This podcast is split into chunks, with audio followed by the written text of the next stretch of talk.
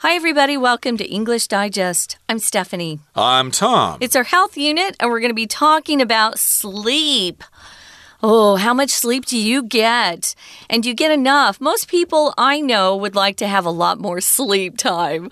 Hmm. Um, I was laughing the other day because a holiday was coming up and I asked one of my friends, you know, what are you doing for the holiday? Shui jiao. Yeah, I hear that I a thought, lot. Yeah. Here in Taiwan, everybody's like, oh, I'm just going to sleep.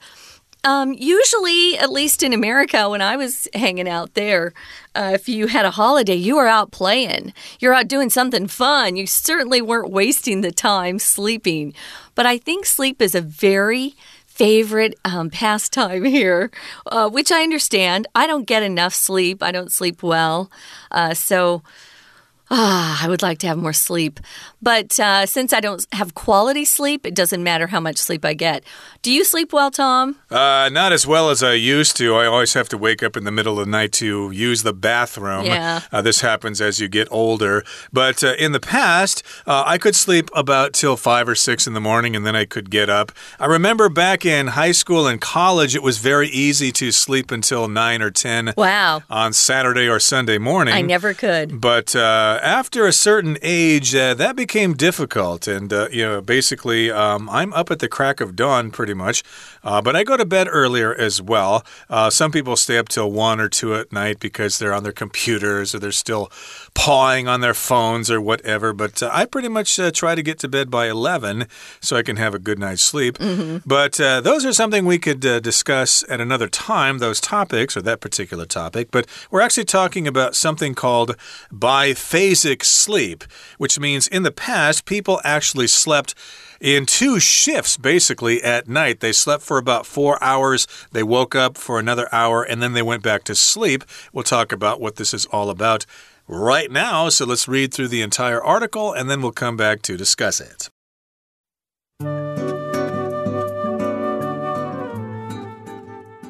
The pursuit of a good night's sleep has preoccupied most people at one point or another. For those who suffer from insomnia, it's a more acute concern than for others who just hope to fight off afternoon fatigue. A historian named Roger E. Kirch has good news for both camps, though. Human sleep has changed over time. While researching a book about nighttime, he stumbled across court records referencing first sleep. Through extensive searching of these records and other official documents, as well as popular literature and songs of the past, he learned that humans in the pre industrial world tended to sleep for a few hours once night fell, and then wake up for approximately an hour before returning to sleep. Biphasic sleep, as the process is called, appears to have been widespread. E. Kirch found references to the phenomenon across Europe, as well as in accounts from South America and the Middle East. The period in between rests was a time for duty or reflection, depending on one's means. Peasants would check on their animals, while nobles might read or write until sleep overtook them again. Biphasic sleep was known as far back as ancient Greece, based on a reference in the renowned poem The Odyssey. However, it faded as the Industrial Revolution took hold. Not only did artificial lighting begin to spread, but attitudes towards sleep also changed. When people were sleeping, they couldn't be exploited in factories, so sleeping too much provoked accusations of laziness and time wasting. Today, we must be alert to the false belief that waking up early guarantees productivity and that waking up in the middle of the night condemns you to exhaustion. When insomnia strikes, comfort yourself with the thought that you're in touch with ancient human practices for the night and occupy yourself quietly until sleep returns. Okay, it's time for us to discuss the contents of today's lesson. Again, it's our health unit. And we're talking about people being awake after midnight Well, maybe you seek biphasic sleep. Okay, that's a new word for us, biphasic. Mm -hmm. By looking at the word, I can probably pretty much tell what it means. A phase is just like a step of something or a stage in a series of steps. So if it's biphasic, basically it involves two phases or two sections. So, yeah, maybe you're looking for that kind of sleep. And yes, indeed, you might be awake after midnight, like a lot of people are. What time do you usually get to bed, Stephanie? Uh, about 11. About 11, okay. Yeah. So you're kind of an early sleeper. Yeah. I think most people uh, stay up until 12 or even later. Of course, my wife and daughter are always up oh, really? past midnight. Uh, there's always something to look at on the internet or whatever. And I think that's true of a lot of people out there. They probably stay up a lot later than they should. I can't sleep late. So if I don't get to bed, at least I have to be lying in bed by 11. That doesn't mean I'm asleep if I don't try, there's no uh, there's no hope because I'm always up when the light comes up. Mm -hmm, right. Yeah. So maybe you're uh, attuned to uh, natural rhythms in the world, but uh, we've got artificial light these days. But we'll get to that later on. Let's take a look at the first paragraph here. We're talking about the pursuit of a good night's sleep, and that has preoccupied most people at one point or another. So of course we always say this: get a good night's sleep, mm -hmm. or our parents used to say that uh, sleep tight sweet dreams or whatever. So, of course, we all want to have a good night's sleep. And of course, we're calling it as we're calling it a pursuit, which means we're going after that sort of thing as something we're interested in learning more about or we're trying to achieve that thing. There are lots of pursuits in life. You might like music or art or whatever. So that might be a pursuit in your life. But in this particular case, people are trying to get a good night's sleep. They sure are. So uh, it says here that this pursuit has preoccupied most people at one point or another. If you're preoccupied with something, it means you're really spending a lot of time thinking about something or someone so that it's hard to even. Uh, uh, focus on anything else. You're so preoccupied with that one thing. And a lot of people find it difficult to get a good night's sleep. So they're always thinking about it. Well, what else can I do? I think sometimes you can get so stressed out about not getting a good night's sleep that that help that hurts you trying to get some sleep. So, yeah, uh, maybe try not to worry about it so much. Um, I have heard lately a lot of uh, good advice where if you're not sleeping, just get up and read or do something until you do feel sleepy. Um, don't waste the time eh, because it gets even worse if you feel like, oh, I gotta sleep. For those who suffer from insomnia, it's a more acute concern than for others who just hope to fight off afternoon fatigue or that that sleepiness that overcomes you in the afternoon. I hate that. Mm. Um, insomnia is someone who can't sleep very well, but it becomes a habit. So it's kind of a mess. So, um, you know, it gets worse and worse over time. You really need to go and see a doctor if it's really bad for you. Taking sleeping pills isn't very helpful, guys, long term especially. So maybe go and talk to a doctor about that. Sleeping is the way our body repairs itself. So if you're not getting sleep, uh, you're damaging your body too. Right. So, of course, if you suffer from insomnia, it might be an acute concern for you. If something's acute, it is serious. It's uh, very bad. It's present. It's very difficult to get rid of. It's a trouble. It's a problem you need to face. So, it's a acute. It's an acute concern. And yes, indeed, uh, if you get a good night's sleep, then maybe you won't get so tired in the afternoon when you're working. But uh, I've also found or discovered that here in Taiwan, you've got this great tradition of the afternoon nap. You go and have lunch, and then you kind of doze off for about 20 minutes or so. And most Americans don't do that. No. And when I came here, of course, I thought that was uh, weird, unusual. But when I actually tried it, I found that it is actually quite effective. And indeed, I try to get a nap nap every day, basically, if I can. And again, though, we do have this problem with uh, working in the afternoon and maybe around 3 p.m. or 4, you're just so tired. You just mm. can't keep your eyes open. You can't wait to get off work and get something to eat. So, indeed, if you want to uh, get a good night's sleep, it might be a way to fight off being tired in the afternoon. It's funny. Um, I felt the same way uh, my first time to Taiwan. Uh, I couldn't believe when I walked into a bank at, at noon, everyone had their head on their desk, and I thought, what is going on? I had never heard of such a thing. Um, my dad must be sort of part Taiwanese because he would take naps. Um, I remember this. He could he could sit up straight in his chair um, in his law office, and he would just close his eyes and take his cat nap, his power nap for 15 minutes, and that would do it for him. Uh, he only slept four hours a night, though.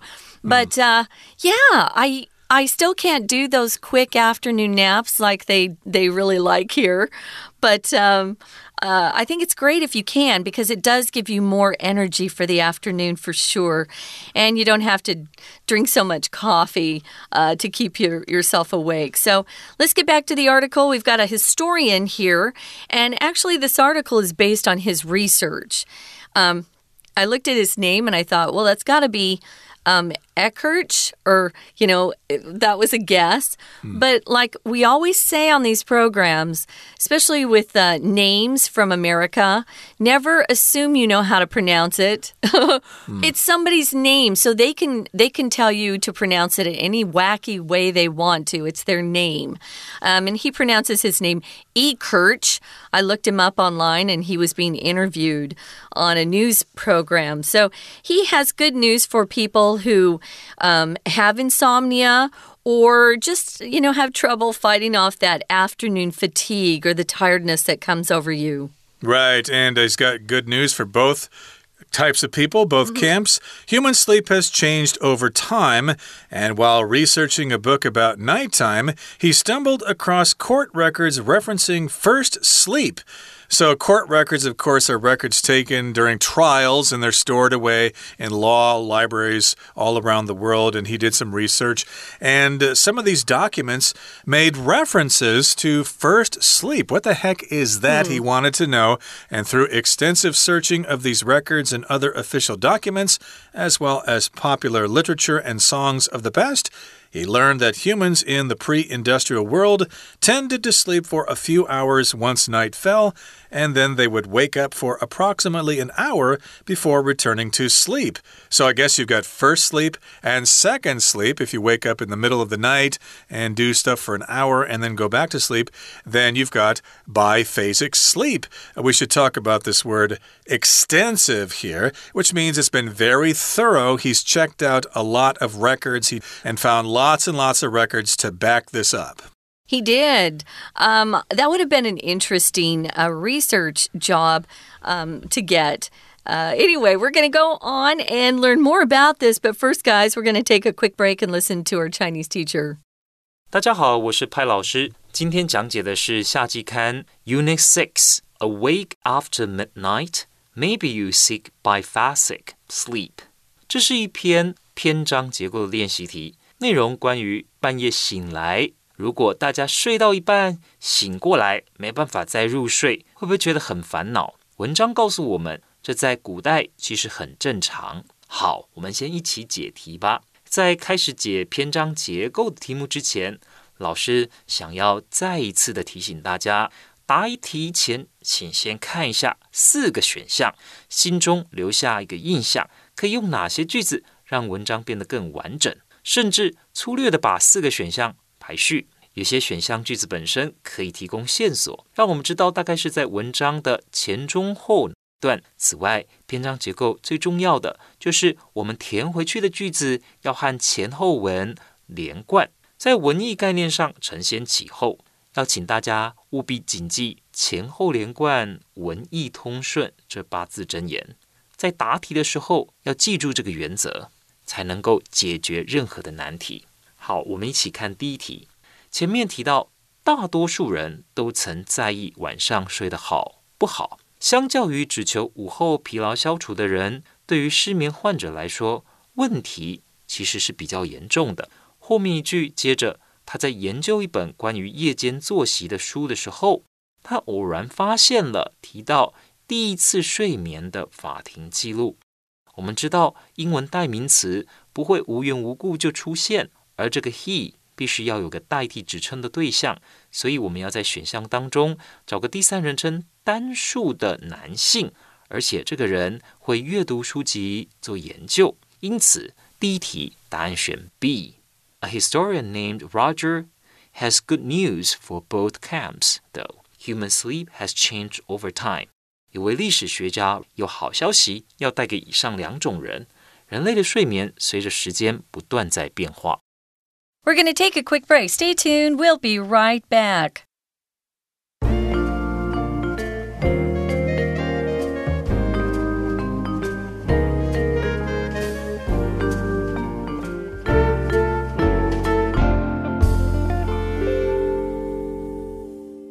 Okay, let's continue to talk about biphasic sleep, first sleep and second sleep, two shifts of sleep during the night.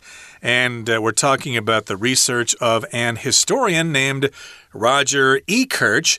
I believe he's a professor in the United States. And of course, he's uh, come across this concept of sleep in two phases, which uh, happened a lot before the Industrial Revolution. Now, here in the second paragraph, it begins by saying, Biphasic sleep, as the process is called, appears to have been widespread. It was all over the place, at least according to his research. Yeah, he found references to the phenomenon across Europe. So he did a lot of uh, research. As we mentioned, it was extensive. So he wasn't just looking at records from the US. Our records don't go back that far. The United States is kind of young. Mm. So he was looking at. Uh, uh, references that he found in Europe. And he also looked into accounts from South America and the Middle East. So this wasn't just in one particular area of the world, which is kind of interesting. Now, the period in between the rests, we're talking about the first sleep and the second sleep, was a time for duty or reflection depending on one's means. Your means here refers to how much money you have, uh, if you were someone of means, You'll often see that in books that you read. Oh, he he he was someone of means. Uh, just means someone who has a lot of money or is wealthy, wealthier than the working class. So it depended on that as to what you did during that hour that you woke up that was between the first sleep and the second sleep.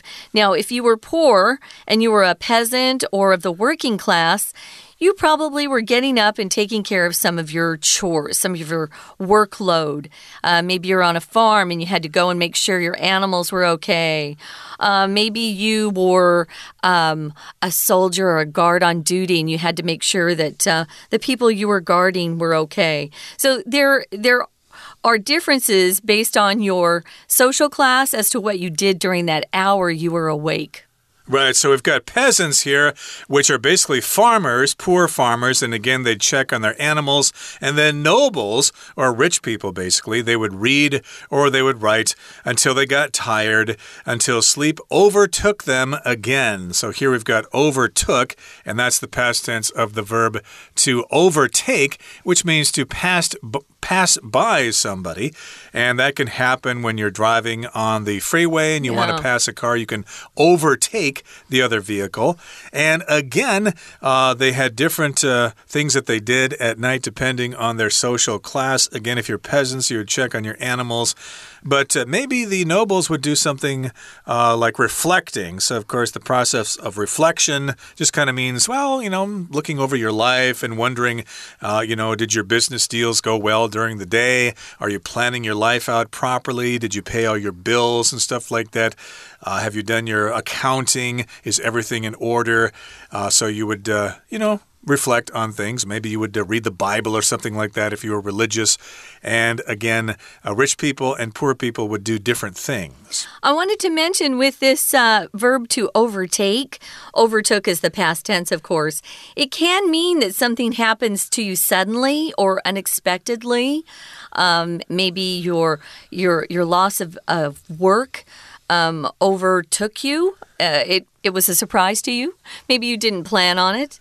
So yeah, this sleep would just kind of suddenly come upon them, and they wanted to go back to sleep. So yeah, it definitely uh, was different between the social classes. So biphasic sleep in the third paragraph was known as far back as ancient Greece, based on a reference in the renowned poem.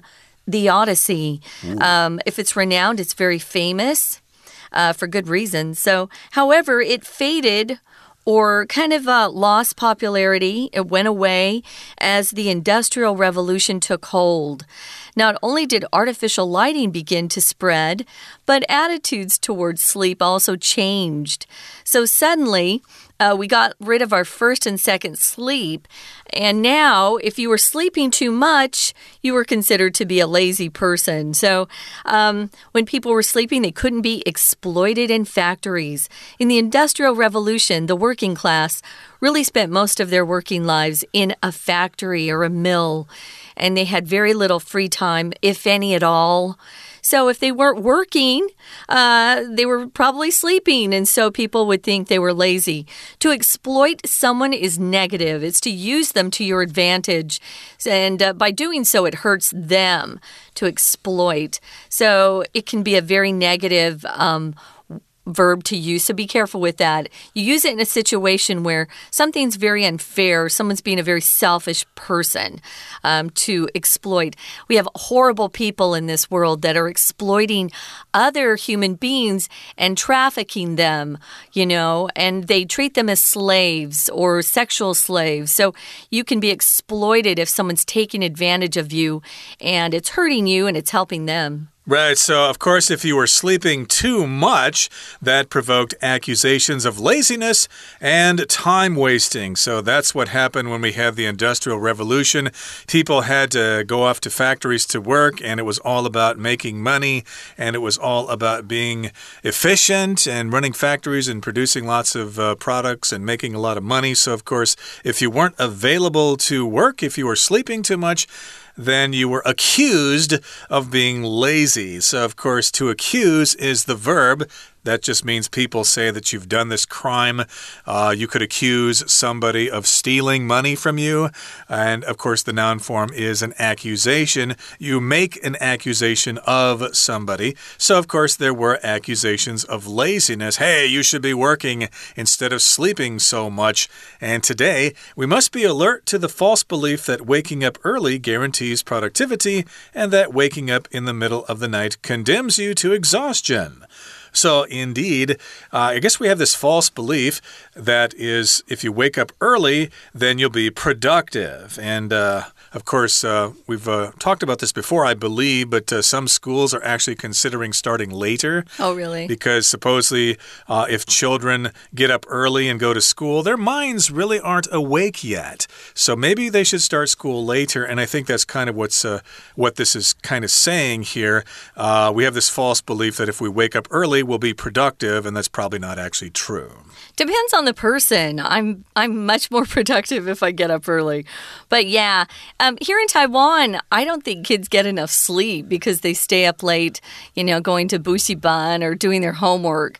Um, I know when I was young, my parents would make me go to bed at 8 o'clock at night. Ooh, that's extreme. And I'm hearing kids outside at 11 p.m. in my neighborhood. So, mm. yeah, um, you just need to get enough sleep.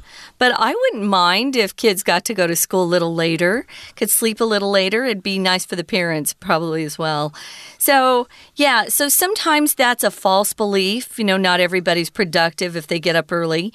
Or here's another false belief. At, at, times, people think that if you wake up in the middle of the night, that condemns you to exhaustion. Oh, you're never going to feel good the next day if you have to get up and you're up from 2 to 3 a.m. suddenly. If someone condemns somebody, it just means they're usually expressing um, disapproval of them. Oh, you, you're a liar. Oh, you're a cheat. And usually you do it in public, but here it just means something that's being used. Um, to uh, say, you know, this will be your punishment. This is a punishment if you wake up suddenly in the middle of the night. It will condemn you to exhaustion. Exhaustion is that state of extreme tiredness. Yep, so if your job is exhausting, you will feel exhausted and you'll suffer from exhaustion. So when insomnia strikes, comfort yourself with the thought that you're in touch with ancient human practices for the night and occupy yourself quietly until sleep returns. So, in other words, don't feel bad if you wake up in the middle of the night because people woke up in the middle of the night hundreds, if not thousands, of years ago. So, there you have it, our discussion about biphasic sleep. Now it's time to listen to our Chinese teacher. 接着，请看第二题。不过，我们先回顾前面的段落。 第一段结尾提到。